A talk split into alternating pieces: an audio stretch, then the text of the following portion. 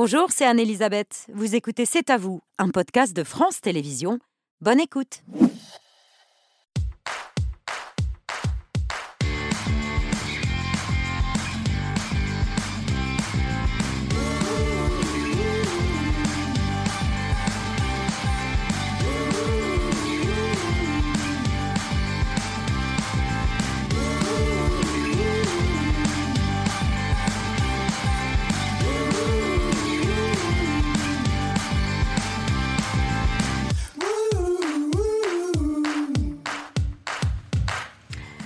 Bonsoir, bienvenue dans cet à vous, très heureuse de vous retrouver. On est ensemble jusqu'à 21h pour toute l'actualité de ce vendredi 15 septembre avec Émilie, Patrick, Laurent et Mohamed. Salut à tous les quatre. Bonsoir, Elisabeth. Émilie, votre choix de l'actu ce soir L'amour secret de Vladimir Poutine. Le chef du Kremlin serait avec Alina Kabaeva, une ancienne gymnaste qui serait maintenant dans l'ombre l'une des femmes les plus puissantes de Russie. Et c'est une enquête qui est signée par une, grande- une journaliste grande reporter euh, au quotidien L'équipe, Céline Noni, qui a mené l'enquête. Elle sera dans un instant sur notre plateau. Mohamed, votre story ce soir. C'est un homme dont la parole est rare. Il s'appelle Luigi Ottavi. C'est le gardien des cadeaux reçus par les présidents de la République française depuis 1982. On l'a rencontré cet après-midi à la veille des Journées européennes du patrimoine. Patrick, votre édito. L'Italie connaît un afflux à la fois de migrants et de dirigeants d'extrême droite en campagne. La crise des migrants, c'est une nouvelle crise que devra affronter Emmanuel Macron, déjà bousculé précédemment par la crise des Gilets jaunes, de réforme des retraites, le Covid, la guerre en Ukraine et les émeutes en banlieue. Ce qui fait de lui un prince balafré, c'est le titre de l'essai que lui consacre l'éditorialiste Alain Duhamel. Bonsoir. Merci d'avoir accepté notre invitation. Vous nous expliquez dans un instant pourquoi et comment Emmanuel Macron a réveillé la haine des Gaulois réfractaires. Laurent dans le 5 sur 5. On connaît enfin le détail du parcours euh, vont suivre le roi Charles III et la reine Camilla la semaine Ah. prochaine à Paris. Je crois qu'il y en a qui sont déjà en train de planter leur tente. On a peut-être même déjà aperçu euh, Stéphane Bern sur les Champs-Élysées. Ça commence mercredi, je vous donnerai tout le programme. Après 20h, nos invités du dîner, Fabrice Lucchini, vraiment qui va vous épater, vous étonner euh, dans le rôle que lui a confié le réalisateur Guillaume Niclot. Il se découvre tout simplement une fibre paternelle, Fabrice Lucchini. Et puis, on lui présentera Chili Gonzalez, un musicien inclassable qui a décidé de rapper en français. Voilà pour le programme. On commence tout de suite par l'édito de Patrick Cohen.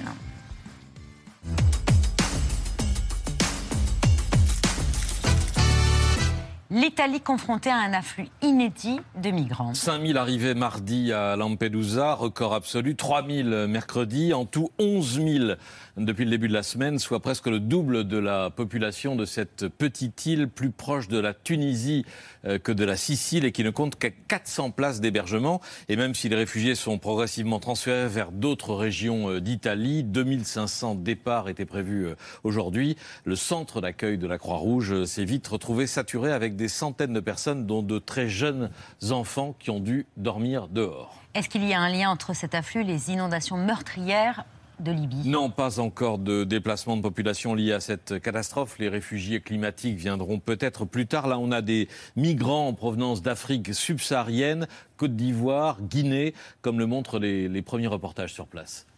Nous sommes venus ici en Europe pour trouver un travail et aider notre famille. Euh, Je vais aller en France pour que je puisse réaliser mes rêves. My, my dream country is Holland. Not come here to stay only Italy. We can we just come and find to go another place. England or France or if it, if it country, you know. Just I need help, you know, come and job, you know. Hommes, femmes, euh, enfants, même si on n'a pas vu euh, de femmes et d'enfants là dans ce, euh, cette vidéo, euh, en quête d'Europe, c'est en réalité un flux continu. 126 000 personnes ont rallié les côtes italiennes depuis le début de l'année, deux fois plus que sur la même période de l'an dernier. On n'est plus très loin du niveau de 2016 quand les Syriens fuyaient leur pays en guerre. Ce qui n'a pas changé non plus, c'est le péril euh, de ces traversées. Plus de 2000 naufragés y ont trouvé la mort depuis janvier. Un drame humain transformé aussitôt en objet politique, c'est en Italie que débute la campagne pour les prochaines élections européennes. Oui, à l'extrême droite, euh, tout au moins. Dimanche, Marine Le Pen sera en Lombardie. Euh, L'invité d'honneur de la fête de la Ligue et de son leader, vice-premier ministre italien Matteo Salvini. Déplacement prévu euh, avant cette nouvelle crise. Mais sa nièce et rivale Marion Maréchal l'a pris de vitesse en débarquant dès hier à Lampedusa pour s'afficher sur les chaînes info depuis le lieu symbolique de la prétendue submersion migratoire. D'ailleurs, pour ça que je suis là aujourd'hui, c'est pour apporter un soutien, soutien au peuple italien, soutien au gouvernement italien, qui est abandonné par l'Union européenne, abandonné aussi par la France. L'Italie est-elle abandonnée par ses voisins? Emmanuel Macron a affirmé tout le contraire euh, un peu plus tard. Que notre devoir à tous Européens, c'est de ne pas laisser l'Italie seule face à ce qu'elle vit aujourd'hui. Mais ceci montre, si je puis me permettre cette remarque, que les approches strictement nationalistes ont leurs limites. Et que quand on parle de, de ce sujet, on est tous très heureux d'avoir la solidarité européenne. Pas de solution nationaliste, dit le président, dans une claire allusion aux échecs Vous voulez parler du gouvernement de Giorgia Meloni Oui, la leader d'extrême droite arrivée au pouvoir il y a un an sur la promesse de réduire fortement euh, l'immigration. Elle parlait alors d'un blocus pour stopper les migrants en mer euh, sur la base d'un accord avec les autorités libyennes. Évidemment, rien de tout cela euh, n'a eu lieu. Madame Meloni a dû dans un premier temps accroître les places d'accueil pour les migrants en Italie. Elle a ensuite encouragé la, la signature d'un accord européen avec la Tunisie pour endiguer les flux. Nouvel échec parce que l'accord n'est pas respecté. En deux mois, les arrivées depuis les côtes tunisiennes ont bondi de, de 60%. Matteo Salvini, l'ami de, de Marine Le Pen, commence à prendre ses distances avec euh, Giorgia Meloni, mais sans dire comment il faudrait faire euh, à sa place. Giorgia Meloni, l'ami de Marion Maréchal et d'Éric Zemmour, qui prétend maintenant que tout est de la faute des autres, vous l'avez entendu, et de l'Europe. Il est donc assez incongru et même plutôt comique de voir l'extrême droite occuper les écrans pour faire la leçon à leurs adversaires sur le sujet de la crise migratoire.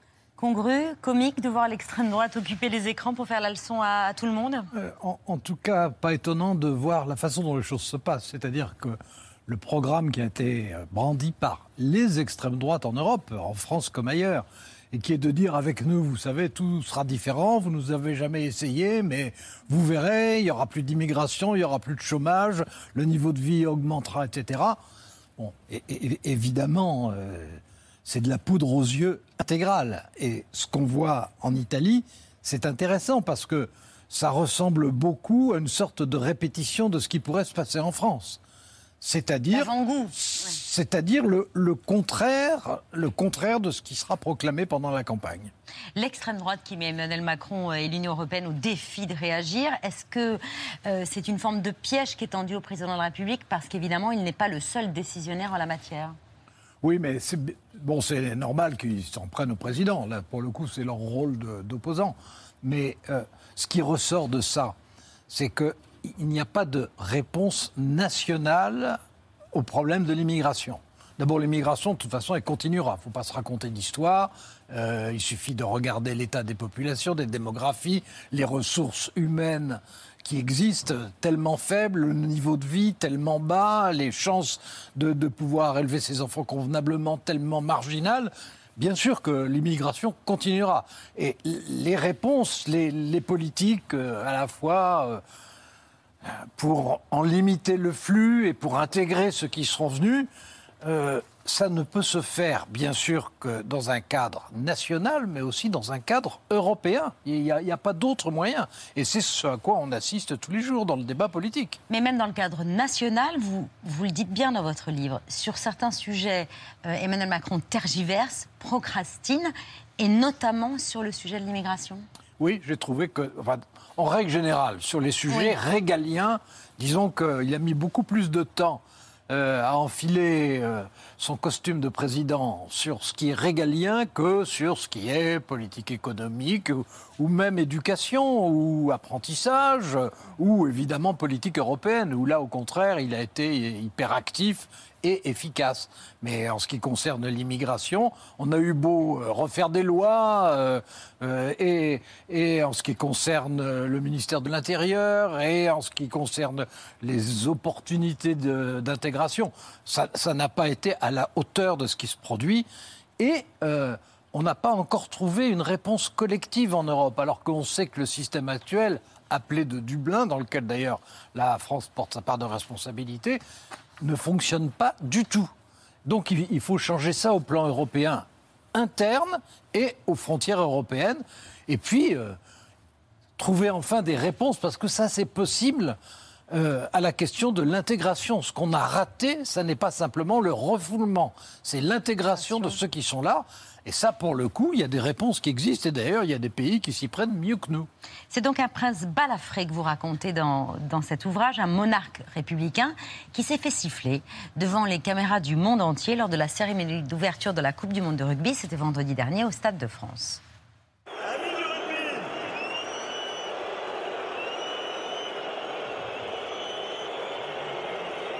nous tous, pour nous Français, c'est une immense fierté d'accueillir sur notre sol toutes les équipes de la Coupe du Monde de rugby.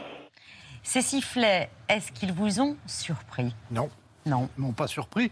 C'est, je dirais que c'était une illustration de, de la thèse de mon livre, c'est-à-dire que il a un rapport avec les Français extrêmement compliqué, qui a un, un rejet, j'allais dire caractériel, mais c'est plus que ça. Il y a un, un- un rejet massif d'une partie importante de la population, alors que là, on vient justement de voir ce qui est le paradoxe, c'est-à-dire qu'à la fois, il est terriblement sifflé, comme aucun président ne l'a été. Il n'est pas le premier président à avoir été sifflé, mais à ce point, non. Et en revanche, et ça c'est son bon côté, il a été capable à ce moment-là d'improviser une réponse qui n'était pas du tout prévue et qui a fini par, euh, bon, entraîner, je ne dirais pas des applaudissements, mais enfin voilà. Quand même, euh, Ah bah, Oui, le- enfin, il n'a pas été tétanisé par les sifflets. Non. Mais vous rappelez que les présidents, en général, sont impopulaires en France parce qu'ils sont présidents. Vous dites Oui. qu'Emmanuel Macron, il est impopulaire parce qu'il est Emmanuel Macron. une C'est là la nuance. il y a- il y a- c'est c'est même une, presque une différence, euh, parce qu'on on voit bien qu'au-delà des, des questions politiques qui sont classiques, euh, au-delà des crises qui sont moins classiques dans leur enchaînement quand même, parce que euh, six crises de suite qui s'emboîtent, euh, on n'avait pas connu ça. Il y a des présidents qui ont eu beaucoup de crises. Par exemple, Nicolas Sarkozy a eu trois crises euh, économiques et financières. Mais cette succession in- incroyable, diabolique de crises, c'est sans précédent.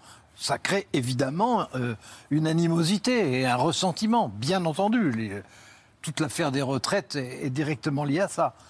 Mais euh, ce qui me frappe, c'est qu'il y ait en dehors de l'antagonisme politique, en dehors du ressentiment social, il y a une dimension personnelle. C'est le personnage. Et alors, bon, j'essaye d'expliquer, de, de- j'aligne des hypothèses, j'essaye de les hiérarchiser. Oui, il y a le syndrome du premier de la classe, ça c'est sûr. Ça a été le cas aussi pour Alain Juppé. Voilà, Il n'y a pas que ça. Ou, ou Fabius, ou Laurent Fabius. Euh, Il y a le président des riches, il est le quatrième à qui on reproche ça. hein. Il y a eu euh, je- Georges Pompidou, Valéry Giscard d'Estaing, Nicolas Sarkozy, il est quatrième, c'est-à-dire un sur deux hein, depuis le début de la Ve République. Mais euh, ça- évidemment, ça compte. Mais il y a plus que ça. Il y a- le- un symbole de réussite au sein d'un de réussite personnelle, je veux dire, euh, au sein d'un pays hyper anxieux, Euh, quelqu'un qui est euh, intrinsèquement réformateur, pas simplement réformiste. Il aime réformer et il pense que c'est nécessaire. Oui, il est audacieux. Voilà, dans un pays qui n'en a visiblement pas, Pas envie, envie. et qui se sent déjà bousculé partout. Et alors, moi, j'ai j'ai une thèse. Bon, c'est indémontrable tel quel, mais enfin, moi, c'est mon interprétation. Je pense qu'il incarne le 21e siècle, c'est-à-dire tout ce dont les Français ont peur. Le monde- le nouveau monde incertain. La mondialisation, la numérisation, l'intelligence artificielle, tout ce dont les gens se disent, mais qu'est-ce qui va nous tomber de plus sur la figure Il est trop en avance, Et- et- en quelque sorte. ben, euh, à contre-temps. Il, il est trop de son époque dans un pays qui n'a pas envie d'être de- son époque. Et évidemment, ça complique les choses quand même. Enfin, il a quand même réussi l'exploit de se faire réélire en 2022, Il, il- profitant. il- il a aussi des, des qualités, heureusement oui, d'ailleurs. Enfin, il a profité, vous le rappelez, d'un double rejet, euh, le non à Jean-Luc Mélenchon et le non à Marine Le Pen, Oui. mais il a été élu sans majorité absolue. Et cette situation, c'est, vous dites, un purgatoire quotidien. C'est-à-dire que c'est une souffrance politique pour lui. Ben, il, il a envie en permanence de faire bouger les choses dans tous les domaines. Quelquefois juste titre, quelquefois de façon moins utile, quelquefois avec de bonnes idées, quelquefois avec des idées plus contestables. Bon, et puis en plus, il a son côté euh, un, un petit peu matamor. Euh, dire, euh, par exemple, euh, chaque, chaque élève aura son professeur à la rentrée. Bon, c'était pas la peine de le dire. Il suffisait de dire ça s'est peut-être un peu mieux passé que l'année dernière. Oui. Ou bien de dire pendant, pendant les vacances, euh, plutôt que de dire tout ira bien en ce qui concerne les urgences, de dire finalement on a quand même traversé ça un poil moins mal que l'année dernière. Bon, c'est pas son tempérament, euh, il n'est pas comme ça. Euh, il, il- il veut innover, euh, il, veut, il veut bousculer un pays qui, dont je ne dis pas que le pays a envie d'être inerte, mais il a envie d'être euh, un peu rassuré, Cajolé, un peu cajolé. Et c'est là, là où il y a quand même une, une, une enfin, une incompréhension réciproque. Voilà. Euh, Il, il- il- il a envie d'améliorer la France. Et la France n'a pas envie d'être améliorée Par lui. et selon ses méthodes. Voilà, on dit souvent que pour se disputer ou pour se fâcher, il faut être deux. Bon, donc là, vous ne vous intéressez pas seulement à Emmanuel Macron, à ses traits de personnalité, à ses défauts dont on vient de parler, mais aussi ces Français euh, euh, gaulois réfractaires, euh, selon la formule qui maintenant est devenue très populaire. Le citoyen français, écrivez-vous, est un citoyen très mécontent. Il n'est pas seulement critique, mais profondément insatisfait et pessimiste. Est-ce que ça décrit un peuple sinon ingouvernable, du moins de plus en plus difficilement gouvernable? Alors d'abord, la France est historiquement très ingouvernable. On, on est, on, on est le seul pays, enfin, faut pas, ça c'est des choses un peu de base, mais qu'on n'a pas en tête toujours. On est le seul pays qui, en deux siècles, a eu 15 constitutions et 15 régimes. Ça veut dire qu'il y en a 14 qui ont été rejetés d'une manière ou d'une autre. Quel est le peuple qui a rejeté Autant 14 euh, en, en deux siècles? Bon. En- ensuite, les Français, on le sait bien, parce que ça, euh, c'était un des grands thèmes déjà à la fin du 19e siècle. Les Français sont des citoyens mécontents parce que parce qu'ils ont un esprit plus critique qu'ailleurs. Et parce Plus que éclairé peut-être aussi. Peut-être plus. Oui, mais d'ailleurs, quand ils sont critiques, ce ne sont pas forcément des mauvaises critiques, mais ils sont critiques. Bon, euh, plus impatients qu'ailleurs. Et puis, a- avec aussi des boucs émissaires plus qu'ailleurs. Par exemple, je prends un, un exemple. Les révolutions sont 9 fois sur 10 parties de Paris et largement se sont passées à Paris. Ensuite, toutes les provinces ont entériné et suivi. Et du coup, euh, les, les Français qui n'habitent pas Paris, qui sont quand même l'immense majorité, ont un antagonisme avec Paris. Et, et Emmanuel Macron, il incarne pour les gens l'hyper-parisien. Alors que c'est quand même un bon Picard, comme d'autres. Mais il est ressenti comme ça. Et ce sont, sont des facteurs. Bon, et les Français. Presque irrationnel. Alors, les. Français sont, sont assez instables quand même, euh, très critiques. Alors, critique, critique euh, c'est- une qualité en démocratie. hein. Très autonome. Oui, oui, très autonome, sur un mode beaucoup plus individualiste qu'auparavant. Vous avez rappelé de grands épisodes de l'histoire de France où euh, il y avait des expressions collectives qui étaient largement plus fortes qu'aujourd'hui dans euh, l'ère des réseaux sociaux dans lequel nous sommes et avec euh, où chacun fractionne son, information et sa connaissance du monde Oui. et de la France. Et, et- et, euh, la France a toujours été difficile à gouverner. Bon, le général de Gaulle avait théorisé ça. hein.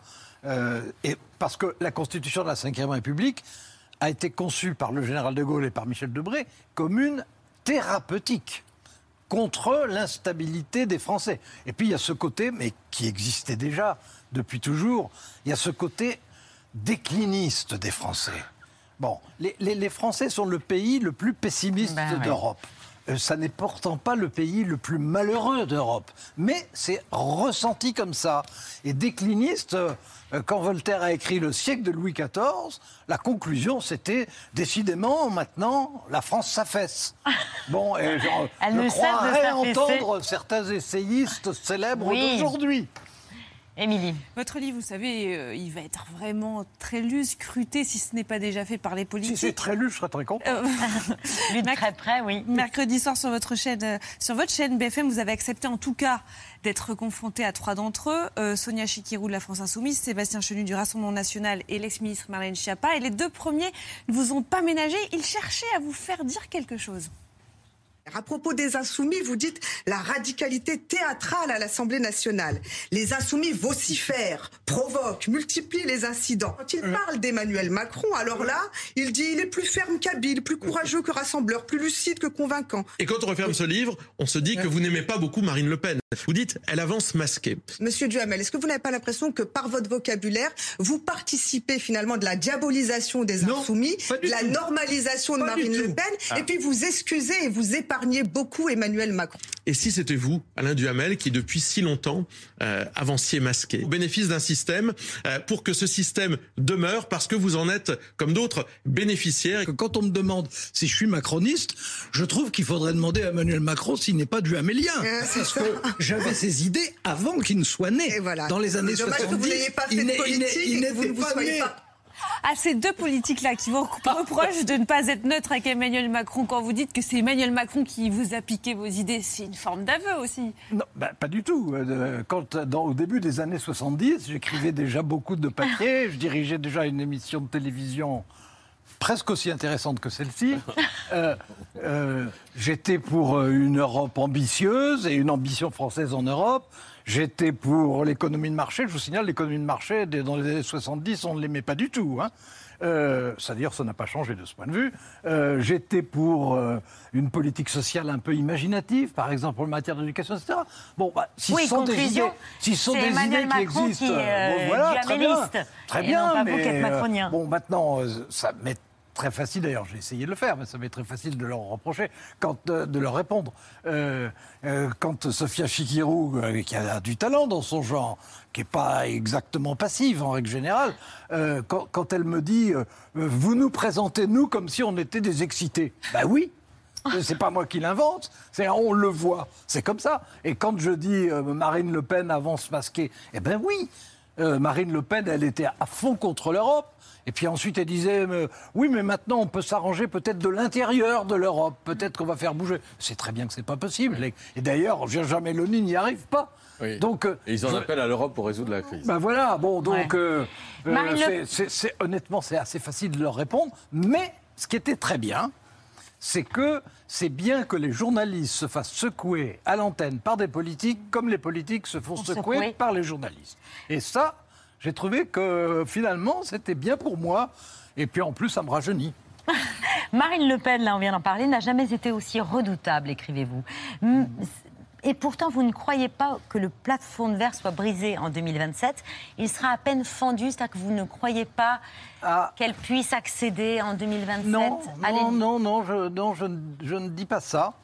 Euh, je reconnais, parce que c'est la vérité, qu'elle a mené une politique, une tactique beaucoup plus intelligente depuis, euh, disons, le début de la campagne présidentielle de 2022 jusqu'à aujourd'hui que ce qu'elle faisait auparavant. Et donc, de son point de vue, elle est renforcée. Et d'ailleurs, ça se retrouve dans l'image qu'elle a auprès des Français. Bon, euh, cela dit, je ne pense pas que. Je pense qu'elle est donc en position plus forte qu'elle ne l'a été auparavant. Bon, je- en 2012, son- euh, sa première euh, candidature, son élection était simplement inimaginable. Hein, en 2017, on la pensait encore impossible. En 2022, peu vraisemblable. Mais pour la prochaine fois, possible. Je ne dis pas probable. Ah oui, mais qu'est-ce que vous voulez dire possible. quand vous dites euh, le, le plafond est fendu mais pas brisé Non, j'ai dit qu'il était déjà fendillé. Euh, oui, j'ai dit. 86, je- fendu mais pas brisé. Oui, mais j'ai- Ah bon. utilisé bon, Bon, oui, fendu ou fendillé, c'est pas une différence de nature. D'accord. Non, il, il n'est pas complètement brisé parce que je pense que euh, aujourd'hui, on a une représentation un petit peu artificielle des choses. On- on- bon, la situation générale est difficile, notamment à cause de l'inflation, bien sûr, donc euh, de l'Ukraine, etc. Euh, elle en profite, elle en bénéficie. Bon, euh, donc elle se renforce. Mais euh, je pense que, au fond, elle a a priori deux atouts qu'elle qu'elle va jouer. Ça, je me fais aucune illusion là-dessus. Elle a deux atouts. L'un qui a servi pour que Jacques Chirac l'emporte, qui est de dire c'est son tour. Euh, Chirac, c'était la troisième fois. Bah, il y est arrivé, les gens, les gens pensaient, même ceux qui ne l'aimaient pas spécialement, oui, bah, c'est vrai, c'est son tour. Et l'autre, qui malheureusement est un, un réflexe électoral assez classique, qui est on ne l'a pas essayé. Bah, c'est vrai, elle n'a jamais rien Ouais. fait. Elle n'a jamais été, elle n'a jamais eu le- la moindre responsabilité dans un exécutif, euh, ni euh, national, ni régional, ni départemental, ni communal. Bon, mais les gens se diront, après tout, euh, on ne sait pas. Est-ce que pour autant, il n'y aura pas des réflexes euh, de rejet, de crainte, de peur de l'aventure, de, peur de l'incompétence?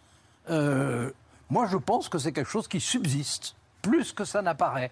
Et pour l'instant, euh, son image s'améliore parce qu'on n'est pas du tout en campagne en réalité. Et que les gens, aujourd'hui, leur problème, c'est l'inflation, la rentrée scolaire, euh, le réchauffement Pour climatique. lesquelles elle semble avoir des solutions, enfin en tout cas elle les avance quoi. Oui, elle voilà. avance des solutions. En matière, de, en matière climatique, on ne peut pas dire qu'elle ait trouvé le fil à couper le beurre. Bon. Le prince Balafré, qui ne pourra pas se représenter en 2027, et donc vous consacrez la dernière partie de ce livre au bal des prétendants ou ceux qui pensent l'être. Euh, en vrac, Gabriel Attal, bon, il a, il a, euh, il n'est pas encore prêt. Euh, Gérald Darmanin qui manque un peu de crédibilité, même si vous reconnaissez qu'il était malin, ou encore Édouard Philippe, Jean-Luc Mélenchon, François Ruffin. On recommande évidemment chaudement la lecture du prince Balafré, Emmanuel Macron et les Gaulois très réfractaires. Vous restez avec nous Ben, volontiers. c'est paru mercredi aux éditions de. Merci beaucoup, cher Alain Duhamel, d'être venu ce soir sur le plateau Stade à vous et de rester avec nous jusqu'à 20h. C'est une ancienne star mondiale de la gymnastique, médaillée d'or au JO d'Athènes, qui est devenue l'une des femmes les plus puissantes de Russie.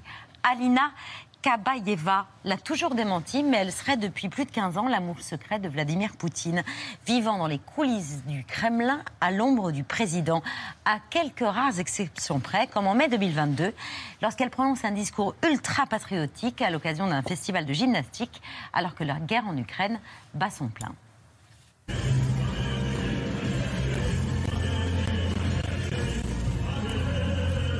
Потому что это праздник не только для нашей страны, праздник каждой семьи. У каждой семьи есть история войны.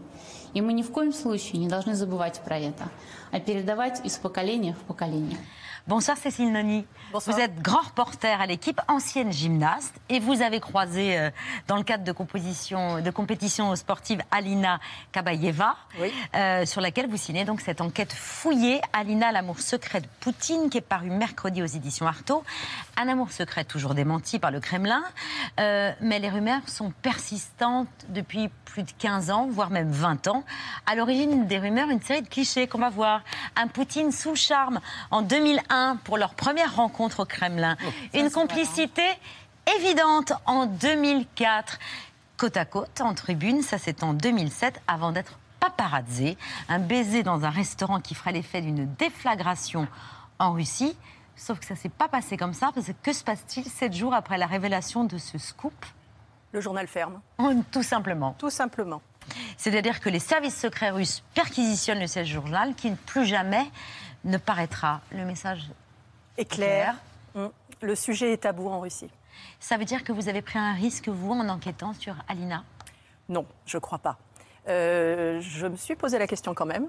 Il faut être honnête. Euh, mais non, je pense qu'en étant journaliste étrangère, vivant à l'étranger, je risque rien. Si j'étais en Russie, je pense que je me serais posé la question, oui. Mais vous allez prendre un peu de temps avant de retourner en Russie éventuellement. Nous avons pris la décision avec le journal que je n'y retournerai pas dans les mois qui viennent. Cette relation n'est toujours pas officielle, mais pour vous, l'ascension fulgurante de cette gymnaste fait peu de doute sur l'état de sa relation avec Poutine? Il y a à la fois la- l'ascend- l'ascendance, effectivement, parce que... L'ascension L'ascension, pardon, excusez-moi. L'ascension fulgurante qui, effectivement, est un signe. Euh, et il y en a d'autres. Il y a la proximité du pouvoir, la proximité avec les oligarques. Et, euh, et la dernière chose en date, c'est quand même qu'elle vit dans, un des, dans une des résidences présidentielles euh, près du lac Valdaï, au nord de la Russie. Elle a été députée, élue à la Douma en 2007. Elle est intervenue trois fois en sept ans de mandat, avant de devenir la patronne d'un groupe de médias très puissant, un poste qu'elle occupe toujours d'ailleurs, et pour lequel elle touche une, une énorme rémunération. Près de 9 millions d'euros par an.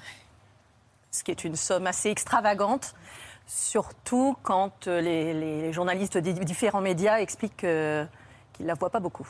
Ah oui, comme à la Douma en fait. Un peu comme à la Douma, exactement. Vous la présentez comme la femme la plus puissante de Russie, mais est-ce qu'elle a vraiment une influence sur Vladimir Poutine? Alors, sur Vladimir Poutine, je ne m'y risquerai pas. En Russie, certains le pensent. Euh, moi, j'en suis pas certaine. Euh, en revanche, elle est puissante parce qu'en étant à la tête du NMG, donc de ce, groupe de médias pro-Kremlin, Kremlin, elle est euh, la voix de la propagande, réellement. Donc, euh, à ce titre, oui, elle est puissante dans le pays. Émilie. Quand ils sont paparazzés, que leur relation est révélée en 2008, Vladimir Poutine, il est officiellement marié. Et ce n'est qu'en 2013 qu'il annonce aux côtés de son épouse euh, euh, son divorce. Des rumeurs disent que vous n'êtes plus ensemble. C'est vrai? Oui, c'est vrai. Toute ma vie et mon travail sont publics. Tout doit être public.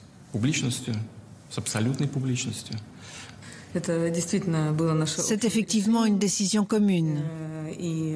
Euh, notre mariage euh, est terminé. Pratiquement, euh, on ne se voyait plus. Représentation au ballet. C'est une image dingue. Vous disiez qu'elle a été complètement euh, orchestrée. Et après l'annonce là de ce divorce, il y a quelque chose qui va, va s'opérer. Alina Kabaeva, qu'on voyait pourtant en couverture des magazines, elle va disparaître totalement des radars? En 2014, euh, c'est- très clair. Autant euh, le- de 2007 à 2014, quand elle est euh, députée à la Douma, on la voit encore dans des réceptions officielles. Plus du tout à côté de Vladimir Poutine, mais on la voit quand même dans, des, dans, des, dans des manifestations. Après 2014, euh, on a le sentiment qu'il y a une bascule totale dans le dans l'ombre et dans le secret. Euh, c'est à ce moment-là qu'elle demande à arrêter son mandat. Elle ne va pas au bout de son mandat euh, de députée à la Douma. On a le sentiment à ce moment-là, puisqu'il ne faut pas oublier que 2014, c'est les Jeux olympiques d'hiver à Sochi. Beaucoup pensent que ça va être le moment où ils vont révéler officialiser, officialiser leur, euh, leur relation. Et, et jusqu'au dernier moment, les médias euh, en Russie pensent que ça va être, euh, ça, va être ça. Et puis finalement, elle est l'avant-dernière relayeuse euh, De de la la, flamme. flamme olympique, et donc elle n'est pas du tout en tribune officielle. Et pourquoi Vladimir Poutine se, se, se remarie pas? Il est Vladimir- libre, il est divorcé.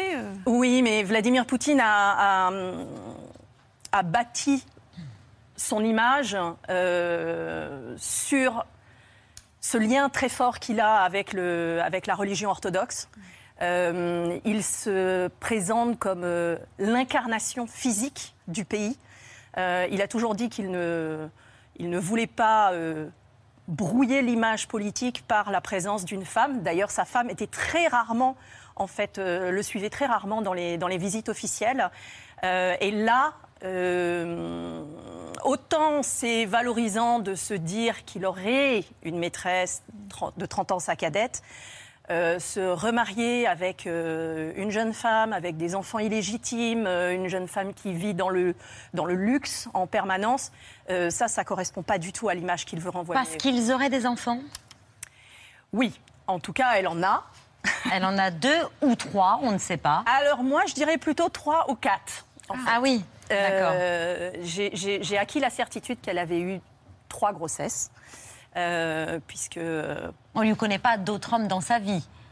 Elle n'est pas mariée. euh, Absolument pas. Depuis, donc- en fait, avant le- le- la- les révélations de 2008, elle a eu une relation euh, connue, affichée, assumée, euh, avec un, un homme qui travaillait euh, dans la police.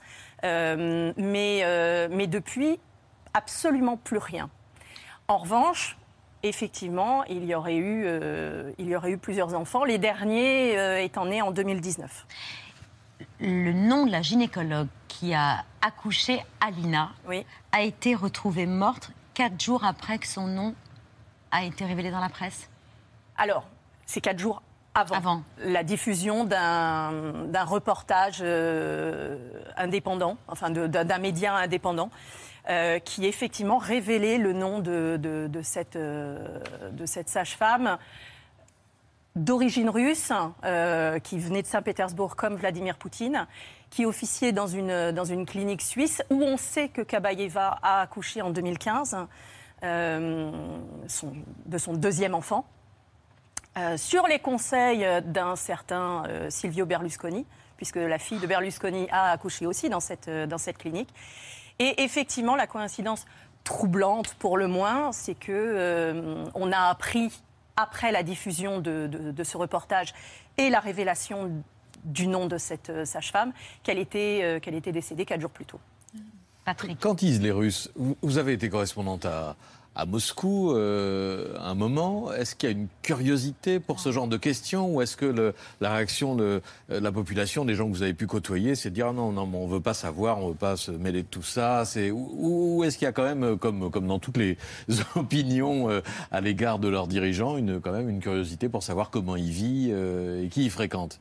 En fait, pour les Russes, il n'y a pas de question. C'est-à-dire qu'ils ont intégré, même si ça a été démenti, ils ont intégré euh, le, le fait qu'Alina Kabaeva était la compagne de, Ah oui. euh, de Vladimir Poutine. Hmm. Quand des articles sont écrits sur elle, c'est systéma- elle est systématiquement euh, présentée comme, Comme euh, la, com- la compagne. la compagne. La, la présumée compagne pour ceux qui, qui Veulent sont avoir moins d'en- le veulent plus pas diplomates, fermer, ouais. mais euh, voilà.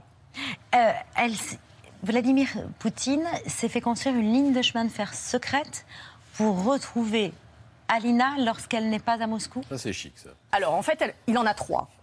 Euh, Trois lignes oui. de chemin de fer. Je ne dirais pas que c'est pour rejoindre euh, Alina, Alina. c'est surtout pour rejoindre ses résidences euh, Dans lequel il retrouve Alina. où il retrouve éventuellement Alina. En l'occurrence, oui, effectivement, il y en a une qui, qui va jusqu'à cette résidence présidentielle de, près du lac euh, Valdaï. Euh, Vladimir Poutine déteste prendre l'avion. Comme Kim Jong-un. Une. Une. Euh, donc effectivement, euh, il y a une gare à Moscou euh, qui dispatche trois lignes euh, qui sont uniquement pour lui. Alina, l'amour secret de Poutine. Je vous l'offre, cher Alain Duhamel. C'est signé Cécile Noni et c'est paru. euh, Merci, mais à votre place, euh, je ne me contenterai pas de quelques mois avant de ne pas retourner en Russie. On verra. Je dirais quelques décennies. Je travaillerai plus à ce moment-là. Bon, vous nous tiendrez au courant de vos éventuels projets. Vous restez avec nous, c'est l'heure de la story de Mohamed Bouabsi.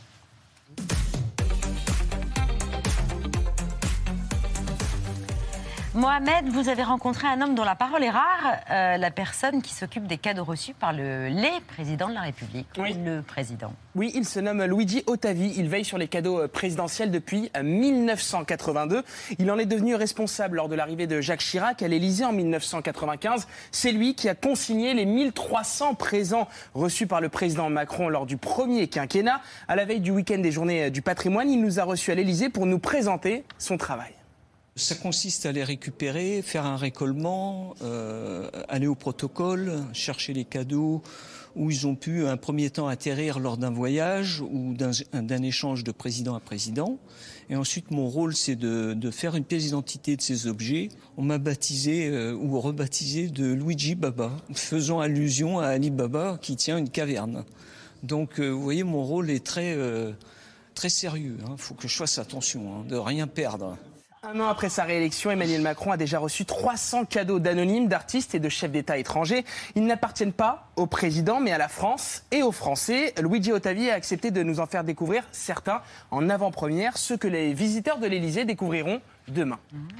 Là, comme vous pouvez voir, là, ce sont des bateaux de pêcheurs qui lui ont été offerts lors de son dernier voyage. Le Premier ministre indien, donc, il est venu et donc il lui a remis ce, joli instrument de musique, un instrument de musique euh, dit divin, à cordes pincées. Vous avez un sabre qui vient de Mongolie. Il est impressionnant.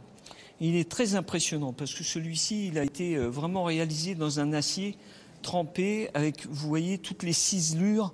C'est vraiment, il est vraiment, c'est vraiment une œuvre. hein. Bien sûr, il reste dans son fourreau hein, pour éviter euh, toute catastrophe quand même. hein.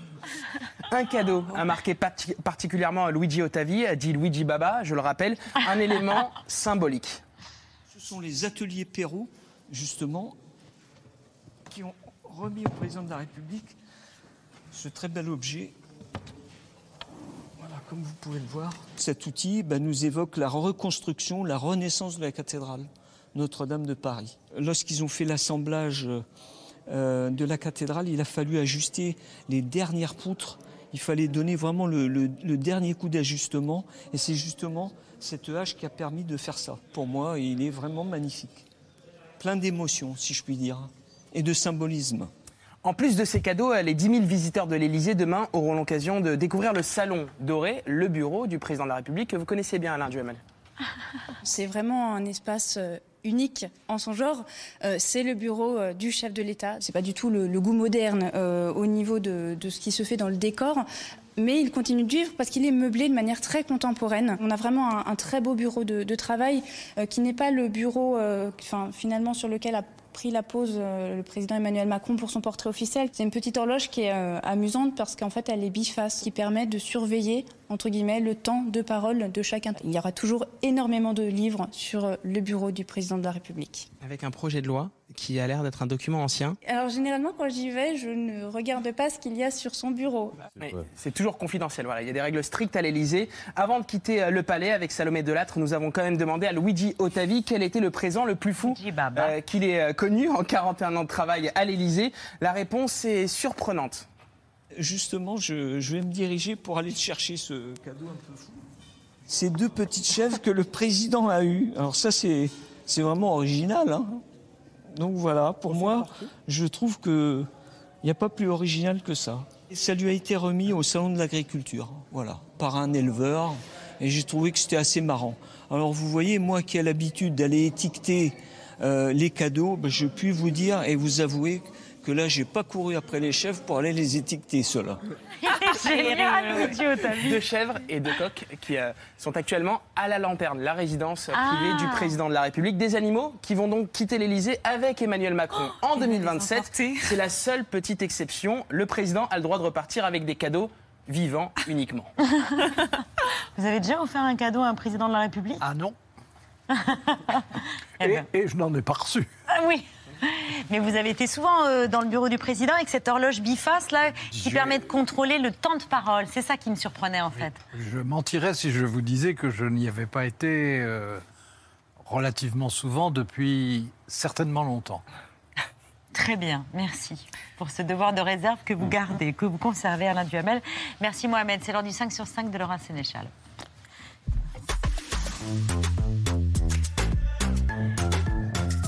Emmanuel Macron a voulu faire une mise au point. Oui, nous vous parlions euh, hier de cette note du Quai d'Orsay relayée par des acteurs euh, culturels régionaux. Elle demandait de ne plus programmer d'artistes du Mali, du Burkina Faso ou du Niger, trois pays qui ont vécu des coups d'État et des mouvements anti-français. Emmanuel Macron répond à l'émotion suscitée au sein du monde artistique. Tout ça est la faute des putschistes, selon lui. Il accuse même le Niger d'avoir pris en otage, le mot est fort, l'ambassadeur de France.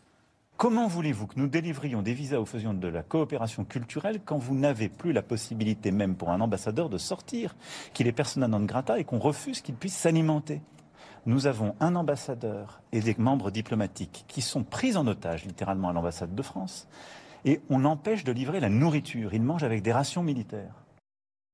Euh, notre ambassadeur pris en otage et voici qu'on apprend à l'instant que le Burkina Faso expulse de son côté l'attaché militaire français accusé d'activité subversive, c'est dire le niveau des relations entre la France et ces pays du Sahel. Euh, Alain Duhamel, quand Emmanuel Macron utilise ce mot, euh, un ambassadeur français pris en otage, selon vous, c'est un mot qui a été choisi, réfléchi, pensé par le chef de l'État et ses équipes? Je pense, et, je crois que pour l'instant, c'est effectivement ce que vit l'ambassadeur en question. Je crois qu'il n'est pas imaginable qu'il puisse sortir de la résidence de, de l'ambassade. Et c'est assez inhabituel. Oui, ça veut dire qu'il n'est pas libre de ses mouvements, hein, simplement. C'est ce que veut dire euh, Emmanuel Macron. Oui, il, il peut- il ne peut pas bouger, il ne peut pas sortir. euh, et je ne sais pas combien de temps il pourra communiquer. Ah oui. Avant de- peut-être de devoir quitter. euh, Bon, bah, ça se finira comme oui, ça, voilà, bien sûr. L'ambassade. Il y a un an, mourette en Iran, Marsa Amini. Oui, tué sous les coups de la police des mœurs quelques jours après son arrestation pour avoir mal porté son voile islamique. Ça a entraîné une vague de protestations gigantesques. Aujourd'hui, retombée. hein. Les manifestants crient des slogans depuis leurs fenêtres la nuit parce que chaque rassemblement dans la rue est violemment réprimé. La police des mœurs a même repris du service après avoir été pendant quelques temps débordée au, début du mouvement. C'est le retour de la violence pour les femmes qui ne portent pas de voile. Mais ça ne veut pas dire que ce mouvement est terminé. La colère qui se passe en Iran, c'est un colère qui construit, c'est un colère qui est canalisé. Les gens savent exactement qu'est-ce qu'il faut faire avec cette rage pour pas gâchir l'énergie. Le régime iranien sait qu'au bout, il y a la démocratie. On voit cette maturité de la jeunesse et de la société iranienne, et même des hommes, qui ont compris qu'une société ne peut pas être libre tant que ces femmes ne sont pas libres. Cette contestation, elle continue de vivre aussi chez nous en France, euh, par exemple avec la publication de, de cet ouvrage Femmes, vie, liberté. C'est un euh, des slogans évidemment de, ce mouvement. Euh, ouvrage qui a été rédigé sous la direction de Marjane Satrapi et avec au pinceau, entre autres, Baharé Akrami qui veut réveiller les consciences chez nous en France. C'est bientôt les un an et on n'en entend plus parler. En Iran, ils sont en train d'emprisonner euh, des milliers euh, de, de familles, de proches, de victimes pour les empêcher justement de participer à des commémorations euh, dans les semaines à venir parce qu'en fait, la révolution, elle est encore là. Et certains réclament maintenant l'exclusion de l'Iran des Jeux Olympiques de Paris pour le traitement réservé aux femmes dans la République islamique, appel porté notamment par l'ancien champion de boxe, le franco-iranien Mayar Monchipour. Au Brésil, première condamnation après l'invasion du palais présidentiel. Des peines lourdes prononcées contre des partisans de Jair Bolsonaro, 14 ans de prison minimum et même 17 ans pour le principal accusé. que ele integrava o grupo autodenominado de patriotas que buscava, em claro atentado à democracia e ao Estado de Direito, a realização de um golpe de Estado com decretação de intervenção federal. L'élection présidentielle l'an dernier s'est terminée dans le chaos au Brésil après une campagne électrique entre l'ex-président Lula, qui était passé par la casse-prison, et le sortant à l'époque euh, d'extrême droite, Jair Bolsonaro. Bolsonaro é o maior mentiroso da história do Brasil. Para de mentir, Lula. Uma exorcizada em você, pra você deixar de mentir, Lula? Por que, que ele isolou o Brasil do mundo? Mentiroso. Você é um bandido, Lula. Vous voyez le niveau euh, du débat à l'époque et des échanges entre les deux hommes. Bolsonaro finalement a perdu, mais il n'a reconnu sa défaite que deux jours après euh, l'élection et seulement à demi-mot. Sempre joguei dentro das quatro linhas da Constituição. Nunca falei em controlar ou censurar a mídia e as redes sociais. Enquanto presidente da República e cidadão, continuarei cumprindo todos os mandamentos da nossa Constituição. Bolsonaro s'est ensuite enfui, euh, enfui euh, envolé, disons, pour les États-Unis, euh, pour se faire soigner dans un hôpital de Floride. Et il a finalement laissé le champ libre à ses supporters qui ont euh, finalement déferlé sur le palais présidentiel. Un peu plus tard, une semaine en fait après l'installation de Lula, le 8 janvier, vous le voyez, dans le palais présidentiel et le congrès euh, brésilien. Ce 8 janvier, ça n'a jamais été une promenade du dimanche, ont déclaré la nuit dernière les juges qui ont euh, donc euh, condamné euh, certains de ces manifestants. C'était un dimanche de dévastation, le jour de l'infamie, ont déclaré les juges. Borsona- Bors- Bolsonaro pardon, lui-même est maintenant poursuivi. Une école dérangée par les livraisons de drones d'une prison voisine. Oui, ça se passe à Béthune dans le Nord. Et quand on dit voisine, c'est carrément mitoyen. Regardez, l'école Pasteur jouxte la prison, ce qui crée quelques tensions. Ça crée beaucoup d'inq- d'in- d'inquiétude et d'anxiété, euh, à tel point que même hier, euh, il y a eu donc des jets de pétards pour euh, fêter la sortie d'un détenu, super, qui avait purgé sa peine. Mais ça a créé un vent de panique ici dans l'école, avec la mise en place de procédures euh, type attentat et autres. Les détenus se font livrer des colis, parfois à l'aide de drones, mais souvent aussi avec euh, le concours de jeunes qui passent en fait par les toits de l'école, hein, qui est donc juste à côté de la prison. C'est très dangereux. L'un d'eux s'est même tué en tombant du toit l'an dernier. Il a été découvert le corps dans la cour au petit matin. Euh, Tout ça, évidemment, est invivable pour les parents et les enfants. Il y a eu des pétards, on a tous cru que c'était des coups de feu. Chez Madame Bousnan, ils se sont tous ca- cachés et il y en a, ils ont fait des crises d'angoisse. On voit ça presque toutes les semaines. On se dit que c'est normal, les gens viennent sur le, sur le toit. Le problème, c'est qu'il y a un petit moment qu'on est embêté avec ces jeunes qui passent au-dessus des toits des maisons. J'attends que ça bouge, surtout ça. Euh, J'attends que bah, qu'il y ait quelque chose de fait, parce que c'est vrai que ben c'est pas possible. Ce que réclament euh, les habitants et le maire, c'est au moins la pose d'un filet de protection au-dessus de la cour de Elle la date- prison. elle date pas d'hier, cette prison. quand même. Elle n'a pas l'air de dater d'hier. Je n'ai pas la date de construction, mais. Alain Duhamel. Il ferait mieux de déménager quand même. L'école L'école, oui. oui. Ça serait plus Oui. Ça quand même plus réaliste. Exactement. On connaît le détail du parcours de Charles et Camilla à Paris. Ah voilà, cette visite d'État qu'on aurait Ah. dû...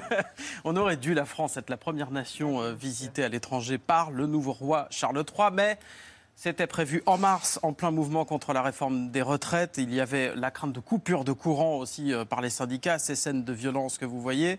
À Bordeaux, où devait se rendre le roi, la porte de la mairie avait même été incendiée, si bien que seulement quelques jours après, l'Élysée a fini par demander un report de la visite. Cette fois, c'est donc la bonne. Charles III et la reine Camilla arrivent mercredi. Ils iront à l'Arc de Triomphe à Paris, descendront ensuite les Champs-Élysées avant un dîner le soir à Versailles, dans la Galerie des Glaces, s'il vous plaît, un honneur qui est rarement réservé. Euh, c'est aussi un clin d'œil en fait à la mère de Charles, Élisabeth II. Un pieux devoir attend la reine et le prince au sommet de cette voie par laquelle transitent obligatoirement les grands de ce monde quand la France les reçoit. Une fête spontanée qui accompagne chacun de ses gestes, une acclamation qui souligne chacun de ses sourires, un mouvement enthousiaste qui précipite vers elle la foule qu'on réussit à contenir, mais dont les ovations se font entendre. Ici, Versailles. Dans la galerie des glaces, la reine sera placée exactement face à l'axe des châteaux c'est-à-dire qu'elle verra le Grand Canal. Voilà, ça c'était en 1957. Elle connaît par cœur, euh, elle a connu par cœur le parcours euh, Elisabeth II puisqu'elle est venue six fois, euh, elle a descendu six fois les ah Champs-Élysées. le lendemain, après ce fameux dîner dans la Galerie des Glaces, ces messieurs Emmanuel Macron et Charles III visiteront le chantier de Notre-Dame dont on parlait tout à l'heure. Mesdames Camilla et Brigitte Macron vont passer la journée ensemble. Elles vont notamment lancer un prix littéraire franco-britannique à la Bibliothèque nationale. Alors on parle de Camilla, mais je sais que vous pensez surtout à l'ex de Charles, Lady Diana, qui est toujours euh, dans nos esprits. La preuve, regardez, un pull de Lady Diana vient d'être vendu aux enchères. Un million d'euros pour un pull moche quand même, mais qui avait disparu pendant plusieurs décennies. The, what happened to the sweater is in 1981, uh, she returned the sweater to Warm and Wonderful to be repaired and or replaced. They um, sent her a replacement, but then basically the sweater got lost for 40 years. And in March of this year, Sally and Joanna, uh, Joanna was in her attic looking for patterns, and she found a small white box, and inside the box was the original sweater. Voilà, c'est le pull moche le plus cher de l'histoire, devant maintenant celui de Kurt Cobain pendant le concert de 93. si, il est quand même pas très joli. Bah, Puisqu'on parle de mode, tiens, regardez, semaine dernière, Fashion Week à New York, ça a sans doute été le clou du spectacle et la tenue la moins chère, euh, en l'occurrence du défilé. Ce jeune homme, euh, on va le voir, je pense, il sur l'écran, qui ne porte non pas la dernière création Armani ou Jean-Paul Gaultier, mais en l'occurrence un simple sac poubelle transparent, un bonnet de douche rose sur la tête. Personne regardait dans le public ne voit ce qui se passe. La sécurité quand même a compris que c'était Ah. euh, un imposteur. Non, mais on a, ils ont cru un instant que c'était une Bah, création. le public, en Bah, tout cas, a l'air d'y C'est croire. formidable. Merci, cher, euh, cher Alain, cher Laurent. Merci, Alain Duhamel. Je rappelle euh, le prince Balafré, Emmanuel Macron et les Gaulois très réfractaires, paru mercredi aux éditions de l'Observatoire. Et Cécile Noni, Alina, l'amour secret de Poutine aux éditions Artaud. Merci beaucoup à tous les deux.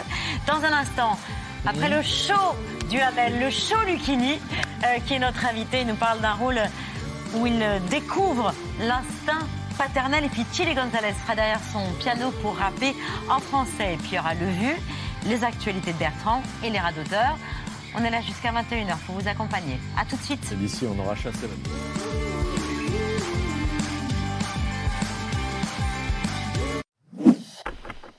Merci d'avoir écouté ce podcast de France Télévisions. Pour ne rien rater de C'est à vous en audio, vous pouvez vous abonner à tous nos podcasts sur votre plateforme d'écoute favorite dans la rubrique C'est à vous et en vidéo, le replay bien sûr, c'est sur France.tv. À très vite.